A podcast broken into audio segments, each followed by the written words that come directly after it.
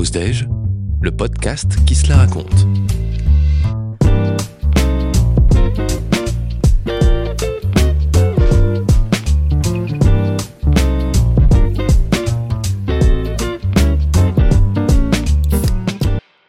Épisode 4. Les carottes sont cuites Précédemment.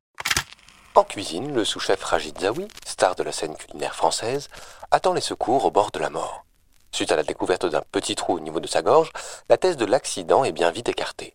Le témoignage spontané de l'une des clientes, encore sous le choc de la scène, vient corroborer les suppositions de Sylvain Renard, un détective de renom également présent sur les lieux. Elle révèle être une excellente ancienne amie du sous-chef, au même titre que ses deux collègues de travail qui l'accompagnent. Ils finirent par couper les ponts après de longues altercations au sujet de prétendues menaces de mort reçues proférées à l'encontre du cuisinier. Emportée par son émotion, la conteuse s'écroule au sol. Un homme de ménage vole à son secours. En tentant de la relever de force, elle panique et le bouscule. Il laisse échapper une seringue de cuisine. C'est probablement l'arme du meurtre. L'homme de ménage est relevé sans ménagement et traîné jusqu'au milieu de la salle. Il est ligoté à un guéridon de service. Dans les médias, ce n'est pas lui qui intéresse Sylvain Renard. Avant tout, il doit absolument vérifier quelque chose. Direction la seringue de cuisine, tant que personne n'y a touché. Il en a déjà vu des semblables lors de ses séjours dans des palaces. Généralement utilisés par les chefs de restaurants gastronomiques, leurs aiguilles en acier inoxydable permettent d'injecter des sauces ou des préparations au cœur des viandes et d'aliments à la chair ferme. Il semblerait que quelqu'un ait tenté de l'utiliser pour faire mariner Rachid Zawi. S'il n'y a rien d'étonnant à ce que le Jules Verne en soit équipé, que peut-elle bien faire dans les poches de la veste d'un technicien de surface? Pour en avoir le cœur net, Sylvain Renard se dirige vers son tretch, toujours accroché à sa table de restaurant. Il en extrait deux gants en daim. Il les enfile à ses doigts et saisit précautionneusement l'objet resté au sol. Un parfum complexe s'en dégage, que le détective compartimente dans un coin de son cerveau. L'aiguille continue de luire au soleil, brillant d'un éclat malsain. Il ne lui faut qu'un coup d'œil pour confirmer l'évidence. Son diamètre paraît correspondre en tout point à celui qui ponctue désormais le cou du cuisinier. C'est l'heure de passer aux aveux.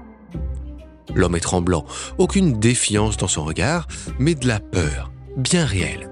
C'est parfait, autant en profiter. Sylvain Renard aime bien jouer les gros durs, ça le détend.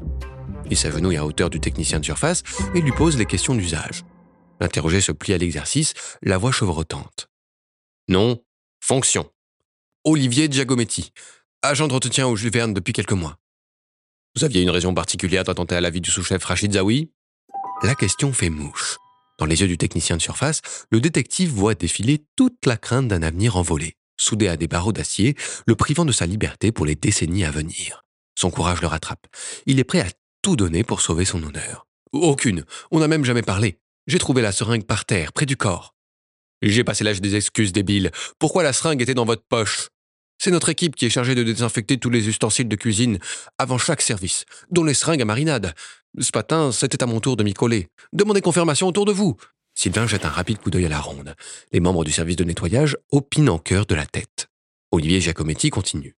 Je venais d'arriver en cuisine quand le chef est tombé au sol. J'ai tout de suite remarqué la seringue à ses côtés, à moitié dissimulée sous un plan de travail. Vu sa taille, la police n'allait pas passer à côté. Mais j'ai complètement paniqué. J'avais peur qu'on m'accuse du meurtre, vu que j'étais le dernier à l'avoir manipulé. Vu que toute l'attention était rivée sur le sous-chef, ça m'arrangeait bien. J'ai pu la ramasser sans que personne le remarque. Je n'aurais jamais dû. Sylvain Renard tic. Décidément, ce n'est pas l'empathie qui étouffe le personnel du restaurant. Il est tombé sur un vrai maniaque du ménage. Olivier finit son récit. Pendant que ses collègues se rassemblaient en hurlant autour du corps inanimé de Rachid Zawi, il en avait profité pour ramasser la seringue, en évitant soigneusement l'aiguille et le piston. Toujours guidé par un instinct primaire de survie, au regard de sa situation, il fallait peut-être remettre en question la qualité de son instinct, songe le détective. Il avait dissimulé l'objet dans sa veste. Il comptait la remettre discrètement à sa place, obsédé par l'idée de perdre son métier. De toute façon, je n'étais même pas dans le Jules Verne quand les cris ont retenti.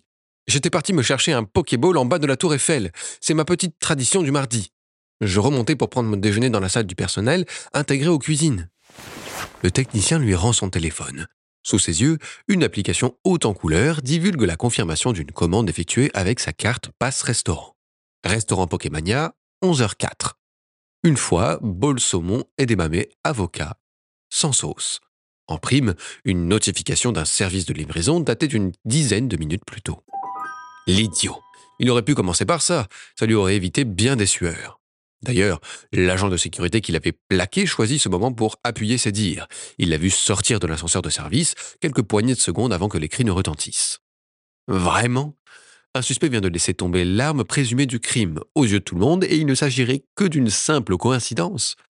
Il va faire appel à un petit tour de passe-passe qu'il a déjà utilisé, lors d'une vieille enquête sordide, dans un entrepôt d'une grande marque de boulangerie. Il demande à un membre de la sécurité d'accompagner un employé du restaurant pour aller chercher aussi vite que possible du scotch, ainsi qu'un sachet de farine. Il s'exécute sans poser de questions. Sylvain Renard en profite pour nettoyer avec une précision chirurgicale l'écran de téléphone du technicien qu'il avait précautionneusement gardé sous la main. Lorsque le personnel revient avec la farine, il en prend une pleine cuillère et la dispose de la manière la plus lisse possible sur l'écran du téléphone. Posez votre index et votre pouce là-dessus, Olivier. Ces empreintes apparaissent immédiatement bien net. Il les prélève dans la foulée en appliquant dessus le bout du scotch qui retire sans trembler. Sur le ruban adhésif, les sillons capturés par la farine marquent l'identité digitale du technicien de ménage. Il réitère l'opération avec la seringue en inversant le processus. Cette fois, il colle le scotch sur le piston puis le retire d'un coup sec. Il le recouvre de farine avant de souffler dessus. Là encore, le procédé révèle clairement une série d'empreintes. En comparant les deux bouts de ruban adhésif, le verdict est sans appel. Les empreintes digitales n'ont rien à voir. Le soulagement se lit sans peine sur le visage d'Olivier.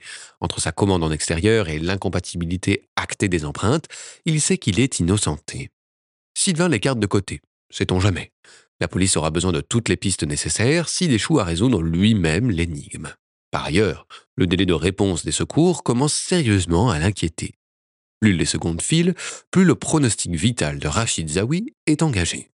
De la sueur commence à perler sur ses tempes. En une petite demi-heure, le détective a été confronté à trois pistes sérieuses. Mis à part le témoignage de l'employé de la 6, tous les indices potentiels ont fait chou blanc. Soudain, un détail revient à sa mémoire. Il s'en réjouit d'avance, sa nouvelle piste sent bon. Ce contenu vous est proposé par votre carte Passe Restaurant pour accompagner votre pause déjeuner.